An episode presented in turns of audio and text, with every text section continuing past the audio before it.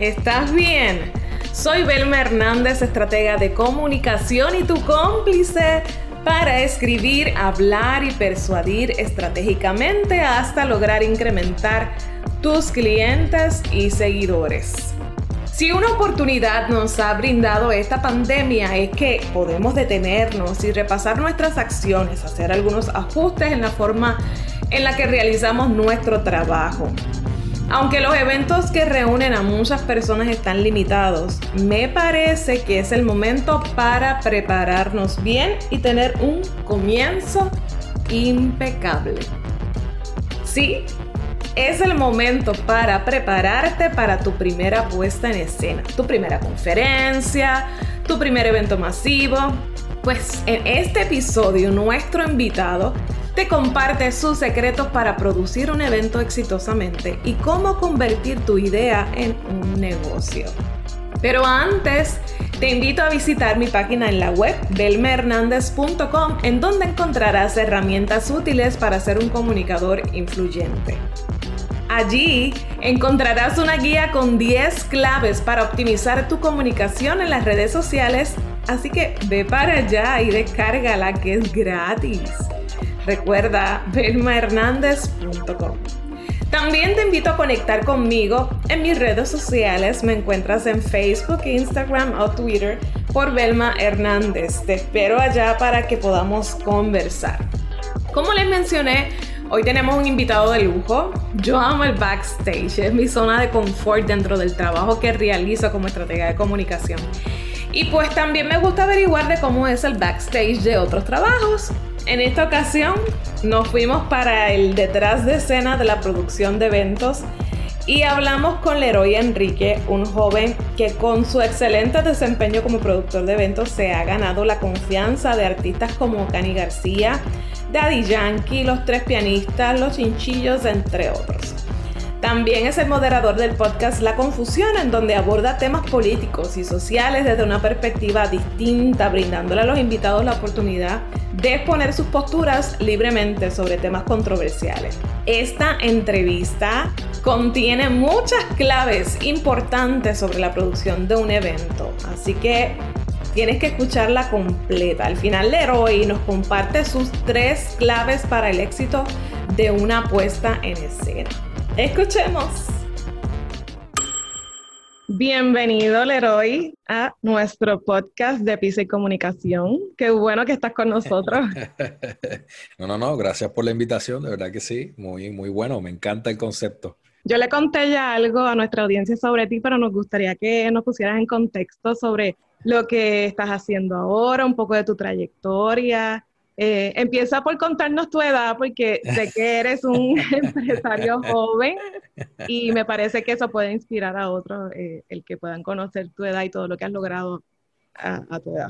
Pues bueno, tengo 33 años y yo para no decir 33 digo la edad de Cristo, un poquito más, pero sí, tengo 33 años, eh, soy natural de Cabo Rojo, Puerto Rico. como yo digo, estoy prestado acá en la zona metropolitana de tu vivir esa tranquilidad del oeste, eh, llegar a este espacio es bien interesante, un ambiente sumamente competitivo. Y en la industria del entretenimiento, pues obviamente eh, tiene unos, unos challenges eh, bien interesantes. Pero para hablarte un poquito así de nosotros, o sea, de, de, mí personalmente, pues yo empiezo, yo estudié mercadeo, entonces empiezo en la industria porque mi hermano eh, en el 2000, creo que fue el 4 o 5 por ahí más o menos, eh, crea esta empresa que es de producción de eventos, espectáculos, etcétera.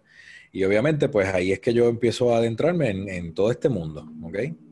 Este, uno de los primeros eventos se llamó el Roquetón, lo recuerdo en el Tuque en Ponce y era con Wisin Yandel para esa época, eso te podrás imaginar. Este, y de ahí hemos seguido escalando, tuvimos la oportunidad de producir la justa eh, tuvimos a, Don Omar, a Yankee, a Héctor El Fader, cuando era Héctor El Fader. Eh, Arcángel, en ese, o sea, las justas cuando eran justas, o sea, cuando, cuando había presupuesto y cuando había, tú sabes, que para, eh, para los que nos escuchan fuera de Puerto Rico, las justas son un evento deportivo así como que icónico de, universidades en Puerto Rico y tradicionalmente se hace en Ponce. Exactamente. Tú, produjiste uno en Ponce. En Ponce, en la calle Isabel. Eh, entonces allí era la tarima de la 94. Eh, fue 2007, 2008 y 2009. Y el primer año creo que fue eh, residente, o sea, cuando era calle 13, ese era el main artist. el próximo año fue Don Omar y el último año fue Yankee como main artist, pero entre, ya tú sabes que estaba, olvídate, habían sobre 15 artistas, eso era una locura. Para que la gente tenga una idea, ¿cuánta, ¿cuántos jóvenes se dan cita a, a la justa? Bueno, por noche nosotros estuvimos, eh, después te consigo una imagen para que la puedas, eh, lo, lo visualices mejor, este, pero eran más de 15 mil personas frente a la tarima eh, uh, o sea, era, era bien interesante por noche. O sea, en esa tarima nada más.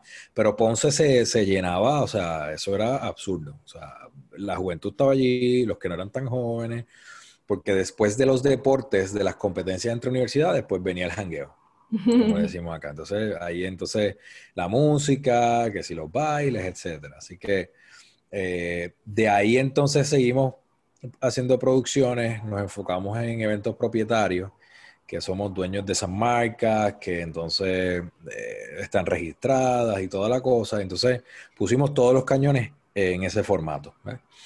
Entonces más adelante, estoy haciendo un breve resumen, y entonces más adelante se me da una oportunidad que todavía actualmente la estoy, digo, vamos a hablar de la actualidad, pero estoy de production manager de Cani García.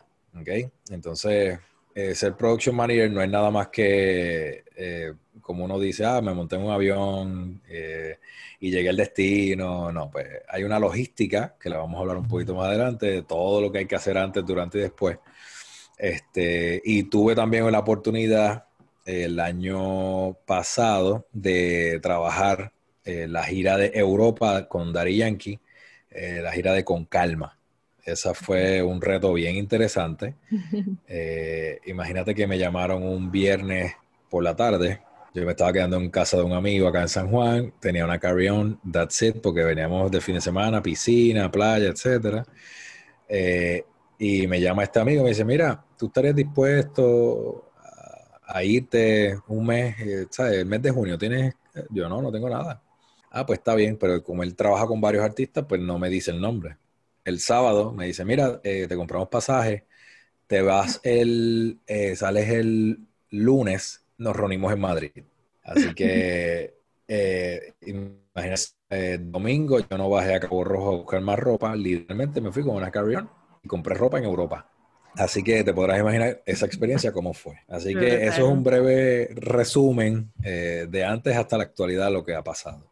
Y entonces, ¿qué estás haciendo ahora? Cuéntame. Bueno, técnicamente la pandemia cambió la industria del entretenimiento por completo en todos los aspectos. Ok, pero, pero antes de entrar al cambio que trajo la pandemia, me gustaría saber qué estabas haciendo justo cuando llega la pandemia, ¿en qué andabas? Ah, bueno, estaba en México. Literalmente mi último viaje fue una gira con Cani en México. Eh, regresé a Puerto Rico el día 12 de marzo. Y como recordará, pues el lockdown fue el 16 de marzo. Eh, o sea que yo me bajé de un avión, y me quedé lockdown y ya, o sea, y aquí te has quedado. Y entonces el, eres eh, el moderador del podcast La Confusión. Eh, ¿Desde cuándo empezó, ¿Desde cuándo empezó ese podcast? ¿Fue antes de la pandemia? No, pues mira, eh, a mí yo soy, a mí me encanta todo lo relacionado a política. Me fascina hablar de política. No todo el, todo el mundo me mira mal cada vez que digo eso, pero para mí, para mí la política es todo, o sea, eh, en, el, en, el, buen sentido de la palabra. Y yo siempre he sido fiel creyente de la definición eh, oficial de lo que es política, que se supone que sea el arte del buen gobernar. ¿okay? Entonces, pasa esto de la pandemia, caliente el tema de la política y de repente empiezo a darle vueltas y vueltas y digo, ¿sabes qué? Voy a hacer un podcast. Yo no sabía nada de esto, eh, pero cero. Yo no, no, entendía nada. Dije, voy a hacer un podcast, le voy a llamar La Confusión. Eso fue lo primero que me llegó a la cabeza, que generalmente es el concepto y después el nombre. Pues no. eh, me llegó la confusión. ¿Y por qué la confusión? Entonces empecé a darle vuelta y yo dije, no, pues yo voy a, eh, voy a invitar pastores, voy a invitar a un montón de gente. Porque quiero hablar de, lo, de las confusiones que genera la religión, de las confusiones, eh, quiero músicos, de los challenges que tienen los músicos. Entonces yo tenía una mezcolanza de ideas que de repente me, senté y dije, espérate, eh, ok, Paola, mi novia, me dice, Leroy, busca un norte empieza definiendo lo que a ti te genera confusión. Vamos a empezar por ahí. Escoge estos temas, obviamente, eh, estudiante doctoral de psicología, supo cómo, cómo coger mi cabeza y centrarla. Y yo, ok, definitivamente esto, ok. Empecé a escribir y cuando ya me veo un día así random, que ya llevaba más de una hora escribiendo y yo tenía una libreta, yo escribiendo todas las ideas, todas las cosas, y me dice, ¿qué tú haces? Yo, pues, es que tú me mandaste a escribirte. Y se queda mirando y me dice, ah, ok. Pues, o sea, ok, entiendo. Entonces yo ahí, nada, empecé a buscarle la vuelta, pero todo nace después de la pandemia. Me tardé un tiempo, o sea, nació este mismo año. Esa es la realidad. Este, y entonces, hasta que llegué a los temas de que todo lo relacionado a política pública, todo lo que nos genera, ha generado confusión por tantos años, pues yo dije, ok, pues vamos a centrar todo en eso y empezar, y, y, eso es hoy día la confusión PR. Y cuéntame un poco de los invitados que has tenido en, en la confusión, este, los temas que han tocado. Pues mira, eh, es bien interesante el primer episodio de la confusión PR.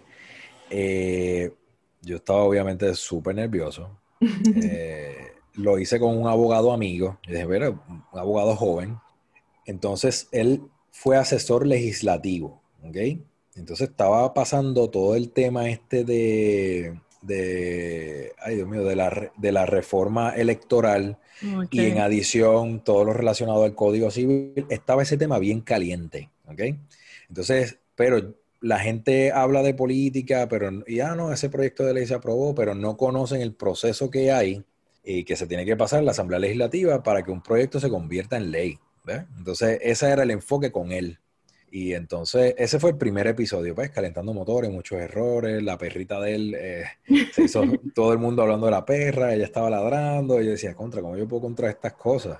Lo hacía por Skype. Eh, el segundo episodio conseguí por Twitter. Es bien funny, porque a pesar de que uno tiene conexiones en los medios, yo he, casi todo ha sido de, o sea, yo conseguí esta segunda invitada que sabe un montón de turismo, Daphne Barbeito, y la conseguí a través de Twitter. Le pasé un mensaje, mira, esto es un concepto nuevo, se llama así, quiero hablar de, los, de tal cosa de turismo. Ah, pues sí, vamos a hacerlo. Y por ahí arrancó la cosa. Y después logré que el tercero o cuarto fuera Juan Dalmao. Y después Mayita. Y después Aníbal Acevedo Vilá. Y después Alejandro García Padilla.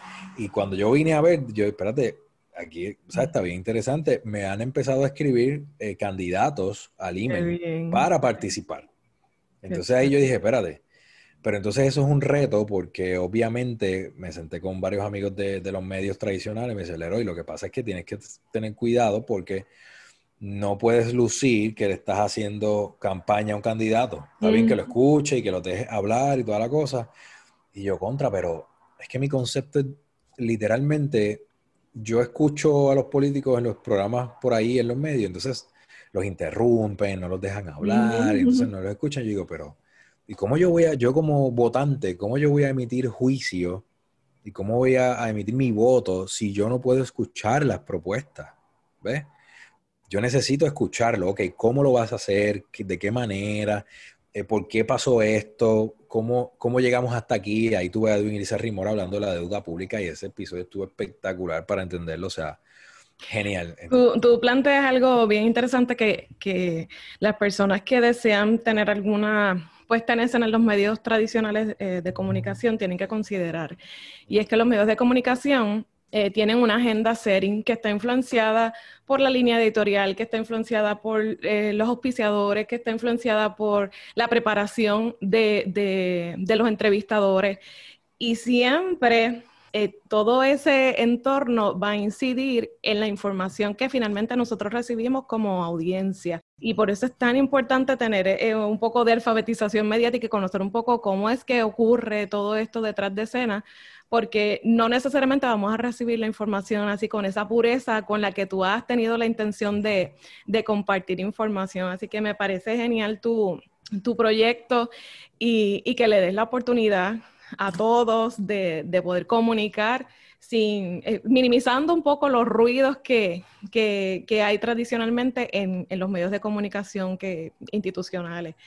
Así que, que, me parece tremendo ese proyecto y, y, me llama mucho la atención que sea un joven el que tenga esta iniciativa, porque lo que se dice es que a los jóvenes no les gusta la política, no les interesa la política. Sin embargo, aquí tenemos un joven bien interesado en ese tema y, y yo sé que, que va, va, a tener mucho más éxito este proyecto.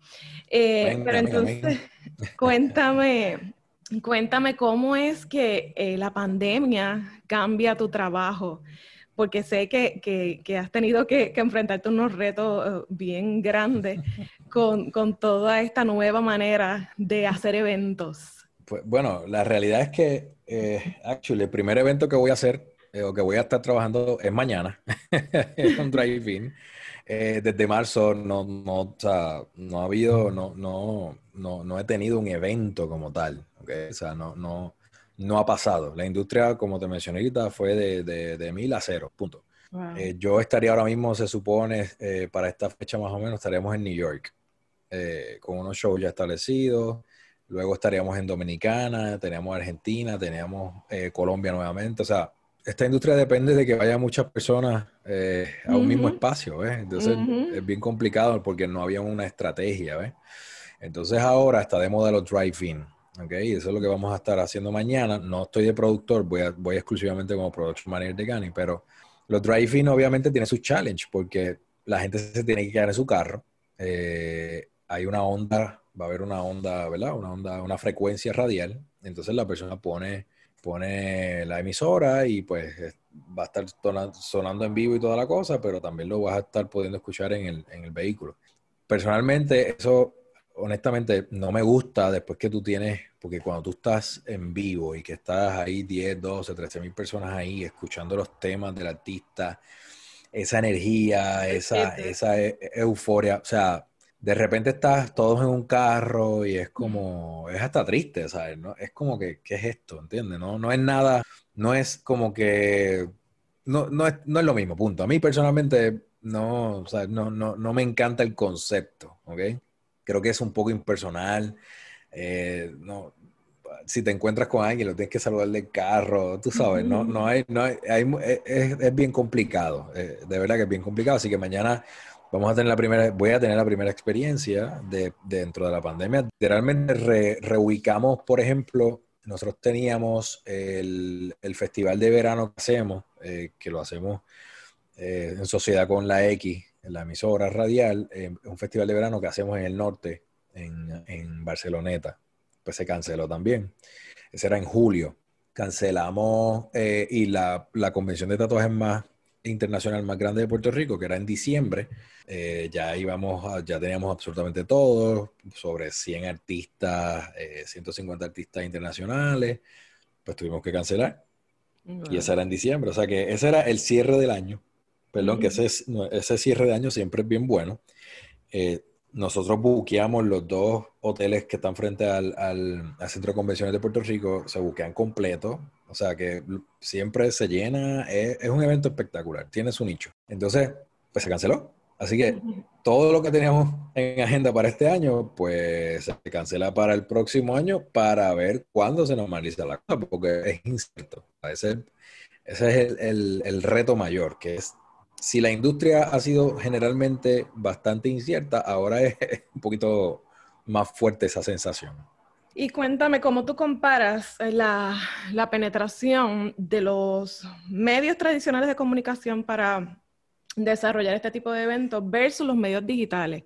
¿Tú crees que ha cambiado algo? O sea, eh, ahora podemos decir que tiene más peso el transmitir información a través de los medios digitales. Eh, más que, hacerlo a través de los medios tradicionales para convocar a un evento? Bueno, eh, lo que pasa es que va a depender, siempre va a depender, claramente ha habido un cambio. Ahora tú no puedes, si tú eres un promotor, tú no puedes obviar eh, eh, los medios sociales, las redes sociales. O sea, no, las puedes, no las puedes eliminar. Eso es una realidad. en ese sentido, sí ha habido un cambio bien fuerte, bien grande. Ahora, va a depender del tipo de evento. O sea, el target, la audiencia objeto, si tú tienes a Lucecita Benítez, si tú tienes a, eh, tú sabes, depende el tipo de artista en el caso de la industria per se, pues todo va a depender.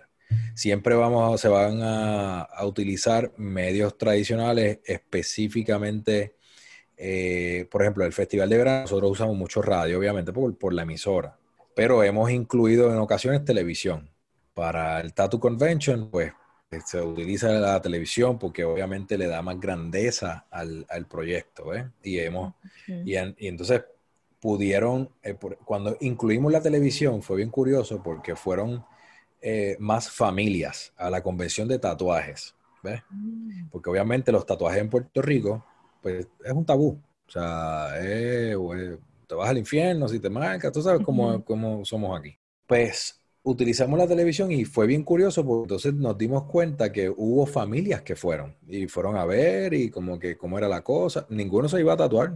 Simplemente papá, mamá lo fueron un día para disfrutar un pasadía, pasar ahí un mediodía y ah, pues vámonos, chévere, ya tuvimos la experiencia y se fueron. O sea que cada medio siempre tiene su, pues, su, su, su rol importante dentro de la industria.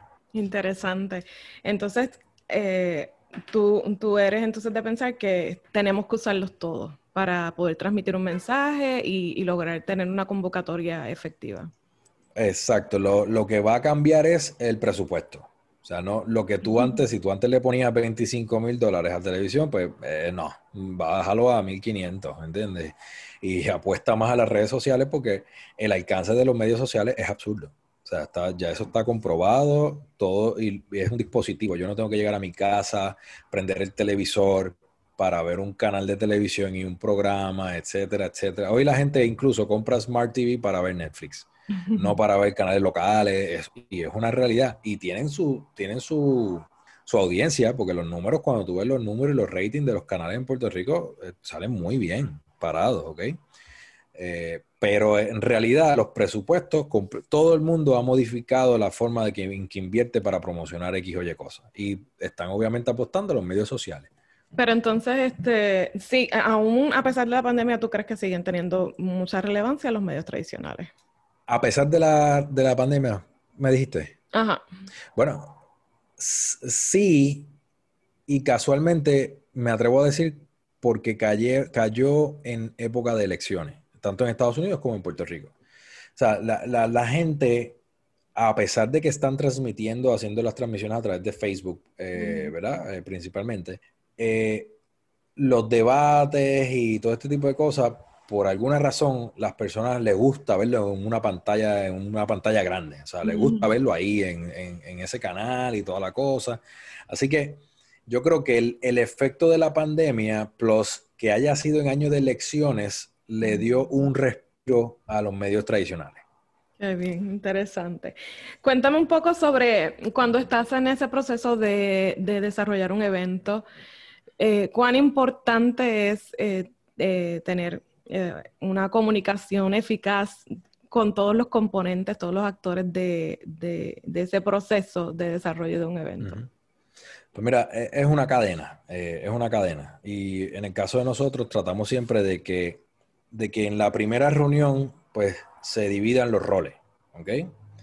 Nosotros, eh, este negocio obviamente es de, relaciones, ¿ok? De muchas relaciones y nosotros tenemos suplidores que llevamos trabajando con ellos más de 10 años y eso es una ventaja en todos los aspectos.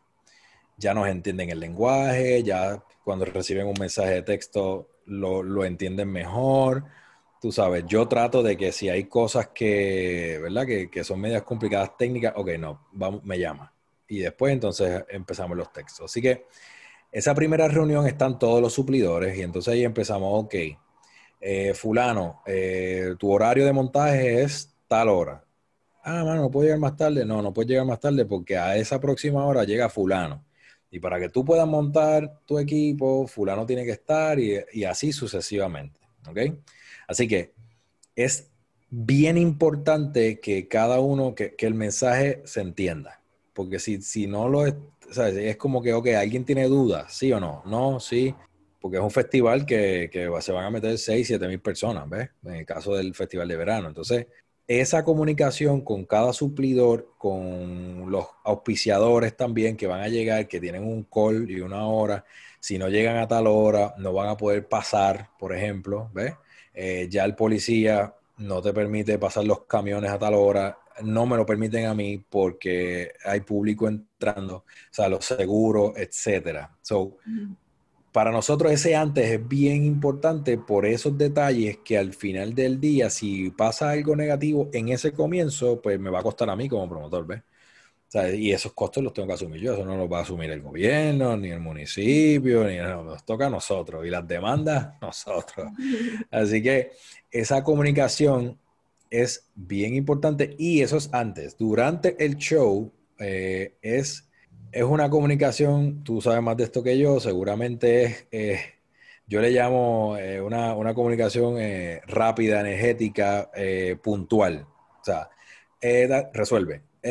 No, eso no es así, búscate tal cosa, resuelve. Y está, porque está el show corriendo. Entonces, yo por lo menos estoy, en el caso del Festival de Verano, en un Ford Track, viendo las taquillas, la fila, cómo bajo la fila de entrada para que la gente no se empiece a quejar por el sol y yo empiezo a mover la fila allá y después me monto en el Fortran otra vez y vengo otra vez, chequeo los auspiciadores que estén bien ubicados, que tengan todo, hablo con ellos, están bien, se sienten, y después entonces está la, están los artistas y están los músicos, entonces no, yo quiero subir antes, no, es que tu horario es este, no, entonces de repente está el muchacho de logística con artistas, ok, ¿por dónde viene Elvis Crespo? No, eh, tuvo que coger un helicóptero porque se trancó, ok, pues que llegue y va a aterrizar allí, no, o sea, es el día del evento, esa comunicación eh, eh, puede ser muy drenante, ¿ok?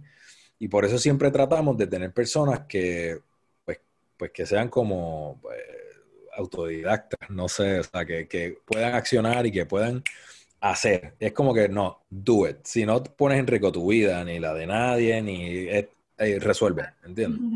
So que básicamente eso, eso es más o menos el antes y el durante. El después, bueno, es literalmente ponerse los guantes, ir a Hacienda y toda la cosa, que eso es otro tema de gobierno completo.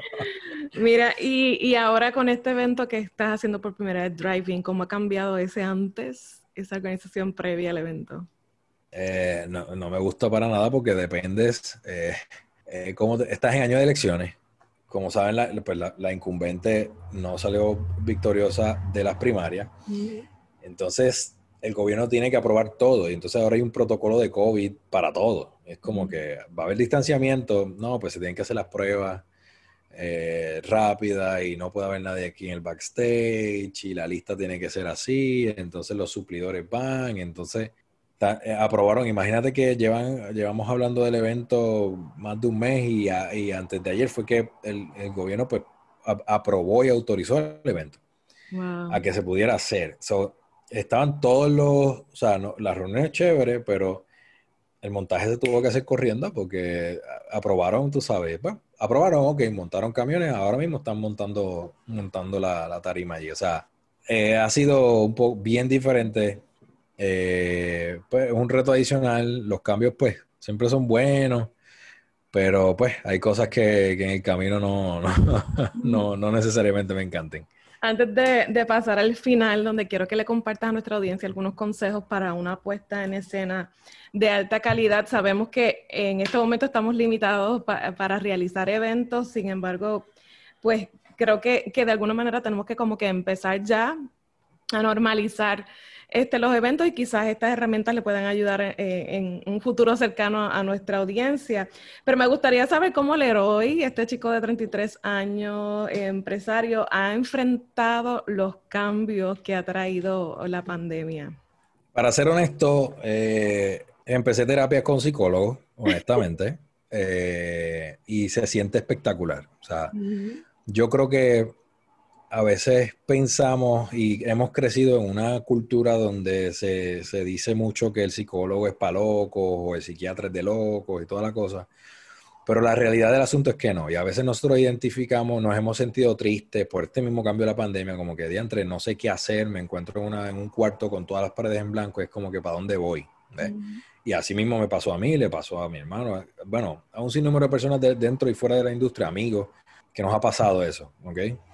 Eh, hemos reído, hemos llorado en el proceso, este, porque es fuerte. O sea, de repente tú estás en el hype de tu, del, del, del, negocio y tienes un montón de fechas en calendario y estás ahí, tú sabes, y de momento estás en cero, ¿entiendes? Como que te vas right away.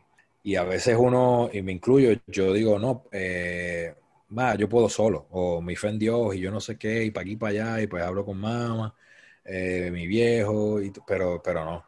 Sea, llega, hay un momento dado en que tú dices, tienes que hacer un stop, respirar profundo y decir, espérate, ok, déjame ver qué puedo hacer distinto y cómo le saco provecho a esta situación. Y en mi caso, no estoy diciendo que todo el mundo es igual, pero yo decidí buscar ayuda psicológica eh, y, expresarle todo esto. Mira, me pasó esto, estos son los cambios, esta es la cosa, necesito un poco de luz, ¿ok? Eh, porque de verdad me, perdí, me perdí, me siento X, Y, y, así mismo fue, desarrolló, se desarrolló un plan, so que así es como yo lo manejé. Eh, ¿Ok? O sea, que eh, ha sido un proceso bien, ha sido un año bien duro. Mi abuela se murió. Eh, o sea, ha sido un año que yo no te puedo. El 2020, yo digo, ok, señora, todos los años tienen su cosa buena y todo, pero contra. Que llegue el 2021 de una manera mejor, tú sabes. Pero, pero bueno, eso es, es parte de. Yo siempre, y yo a pesar de que uno ríe, llora, ¿sabes? De toda la cosa y uno puede experimentar distintas emociones. Yo soy el tipo de persona que ante todo, cualquier día o el momento, lo que sea, para mí la, para mí la sonrisa es el antídoto de todo. Yo me río duro, yo enseño todos mis dientes, mi hermano, mi familia me tipea, es como que, ok, cierra la boca un poquito. Yo me río y olvídate. A mí, eh, para mí eso es un antídoto. Este, así que pues, yo lo manejé de esa manera la, la, pandemia. Y invito que si hay personas que, ¿verdad? De tu audiencia que, que se siente de la misma forma, pues mira, no hay nada de malo. Busca ayuda profesional y explícale, exprésale, mira, estos eran mis planes, pero pasó, sea Y esa persona, ese profesional, te va a dar una ayuda, un pie forzado, como decimos acá, y vas a echar para adelante. Va, va a estar súper bien. Mira, Leroy, seguramente en nuestra audiencia tenemos eh, excelentes profesionales que en algún momento tendrán que coordinar un evento. Eh, quizás no en la magnitud en la que tú lo haces, pero qué mejor que tener los consejos de, de alguien con la experiencia que tú has tenido de realizar eventos para tanta cantidad de personas, para artistas de renombre. Eh, y, entonces no comenzar así como muchos de nosotros hemos comenzado sin saber nada de, de, hacer un evento. ¿Cuáles serían esos consejos para una puesta en escena de alta calidad eh, en un escenario tradicional y quizás en un escenario no tan tradicional como lo sería un driving? Cuéntanos, ¿cuáles son esos? bueno, básicamente el consejo así que les puedo brindar es, eh, ok, toda idea es buena, pero no toda idea es, es, igual a buen negocio, ¿ok? Por lo tanto, cuando te lleguen todas esas ideas que quieras desarrollar, eh, pues siéntate, prepara un panel y en este panel vas a poner los posibles gastos y toda la cosa, y de ahí vas a partir, ¿ok? No te lances a hacer absolutamente nada, mucho menos si no conoces la industria, tira números. Y esa, esa ese PNL lo vas a desmenuzar completo. Ahí vas a poner desde el gasto mínimo hasta el gasto máximo. Y ahí tú vas viendo cuántos boletos tengo que vender para llegar al break-even y de ahí entonces empiezan las ganancias. O sea, tienes que hacer ese análisis. El negocio no funciona, ni te va a funcionar si no haces ese análisis. Ese es punto de partida con driving o sin driving. Eh, eh, el, negocio es, el negocio es el negocio. Este, así que, de primera instancia, ese sería el primer consejo. Toda idea es buena, pero no toda idea es un buen negocio. Deben, deben partir de ahí. Luego de eso, trata de siempre crear buenas relaciones o conocer suplidores, conocer personas que ya están dentro de la industria y escucha sus consejos. Pregunta. Eh, sé honesto, mira, mira, yo quiero hacer esto, cuáles son los pasos a seguir. Eh, olvídate de tener en tu cabeza primero el choliseo Busca ver cómo, cómo haces un bellas artes, mira a ver cómo haces un teatro, mira a ver cómo haces un teatro de Yahweh, cómo empieza por ahí, escalando poco a poco, para que veas, ¿verdad? El, el, el gravy del, del, negocio, el, el, ahí la, la, raíz de todo, ¿ok? Y no porque sea un espacio más pequeño para mil personas, va a ser, significa que va a ser más fácil que el choliseo. Todos, todos los lugares tienen sus retos. O sea que está perfecto pensar en grande. Eso está espectacular. Siempre, olvídate, el cielo es el límite. Ahora, paso a paso. Si quieres ser un productor y llegar al Choli o llegar al Coca-Cola, whatever, ok, ve por paso.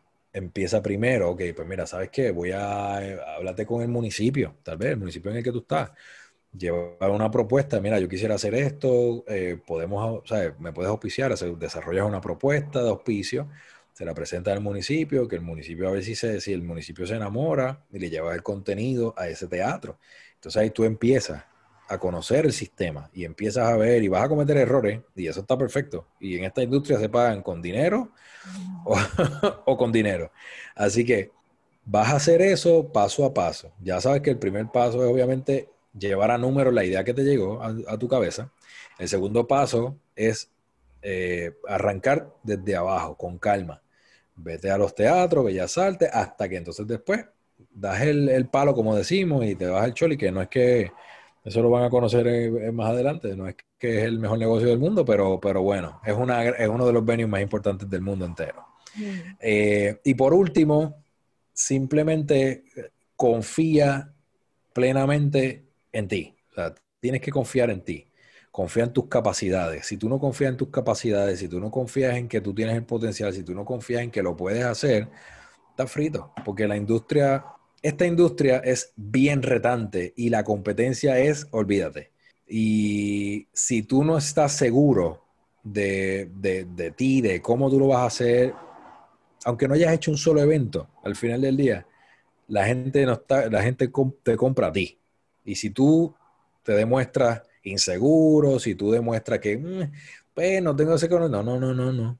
Cuando usted esté presentando y cuando usted vaya a hablar de su idea, usted vaya seguro de sí, no, mira, esto lo vamos a hacer así por esto y cuando te haga una pregunta que no sabes, no mientas, simplemente dices, ¿sabes qué?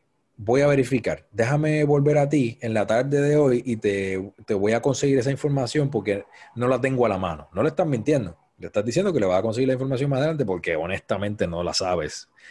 So, it's all about tu seguridad, ¿ok? Así que tienes que confiar en ti. Esos son los tres pasos, eh, son muchos más, pero son tres pasitos que puedo, que te puedo mencionar algo ya, ya cuando está, o sea, tú como, como persona que, has estado tan envuelta en, en, ese ambiente, ya cuando está la puesta en escena, ¿qué es lo que, si, fueras a, decir una sola cosa que, que deben tener en consideración los conferencistas, este, el que está produciendo el evento, eh, ¿qué, ¿qué es lo que debe pasar ya en la puesta en escena para que tú digas, esto fue un éxito?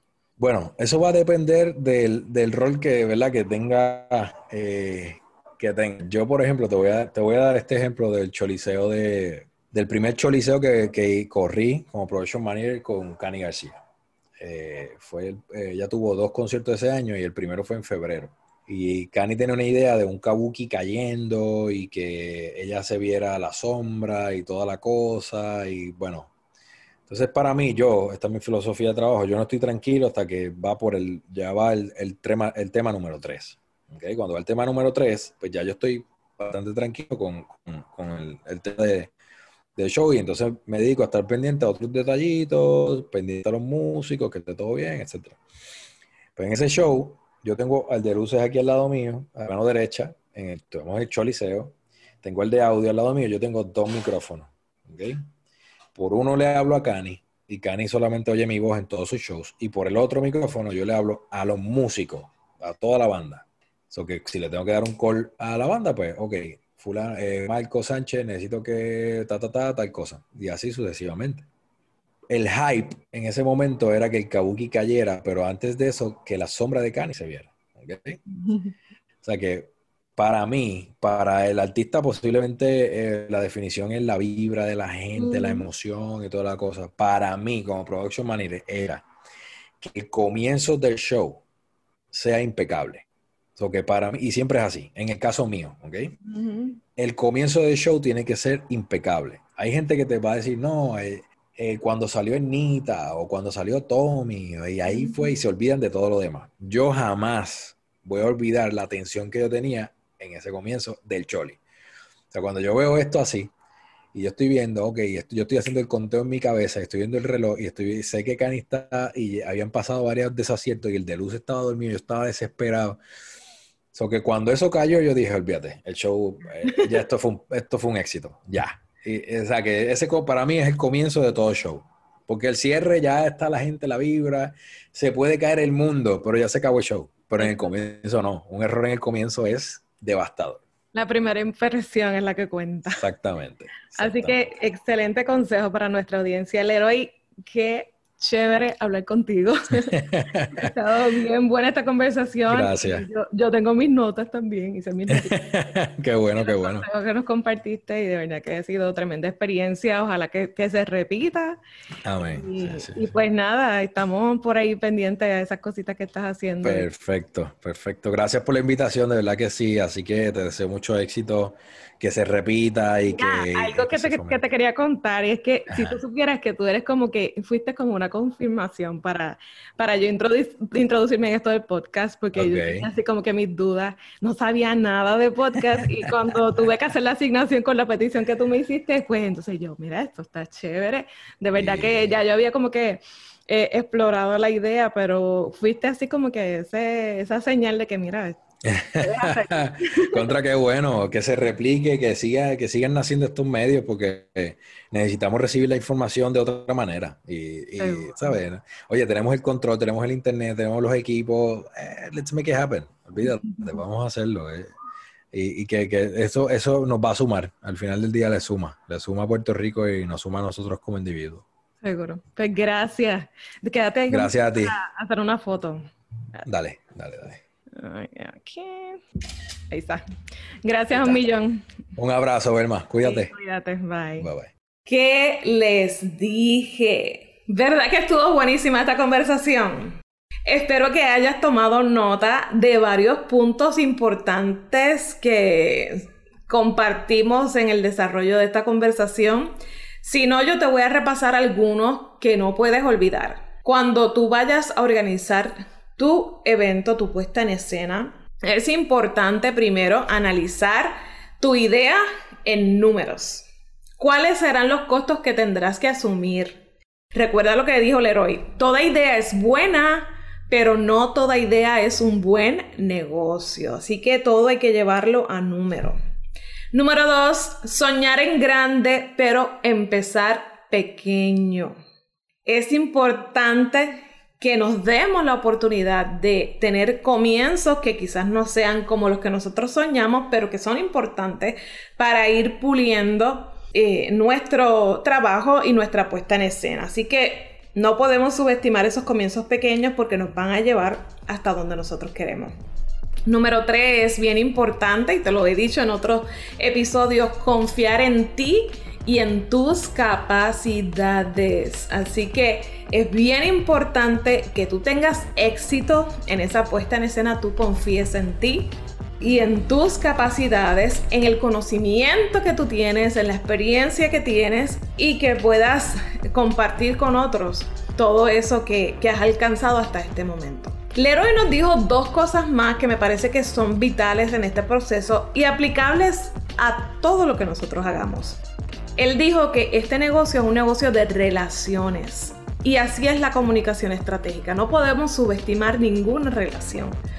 Porque en la medida en que crecen nuestras relaciones con otros, también crece nuestra influencia. Así que las relaciones son importantes, por eso no podemos subestimar a nadie. Procura siempre, y yo creo que esto es como que lo más importante de todo lo que hablamos, procura siempre tener un comienzo impecable. Bien dicen que la primera impresión es la que cuenta. Por eso, querido, querida que me escuchas, debes prepararte para esa primera impresión, aunque sea vía Zoom, aunque sea online. Tienes que prepararte para esa primera impresión, para tener un comienzo impecable. Aunque tu público sea una persona, esa persona va a hablar de ti. Así que que lo que esa persona se lleve de ti sea lo mejor de ti. Lo demás es frosting. Pero lo más importante es el comienzo, que sea impecable. Por eso, entrénate para comunicar. Estoy tan feliz de que te hayas quedado hasta el final de este episodio. Créeme que valoro mucho tu tiempo y tu atención. Me importa tu desarrollo y tu crecimiento. Por eso te espero en el próximo episodio. Recuerda que si te gustó este podcast, mira, cuando estés escuchando, tírale un screenshot y públicalo en tus historias. Me haces un tag para yo enterarme de qué te pareció este episodio. Y como siempre les digo, no lo olviden por favor, si tienes algo que decir, dilo estratégicamente porque tú eres el mensaje. Gracias.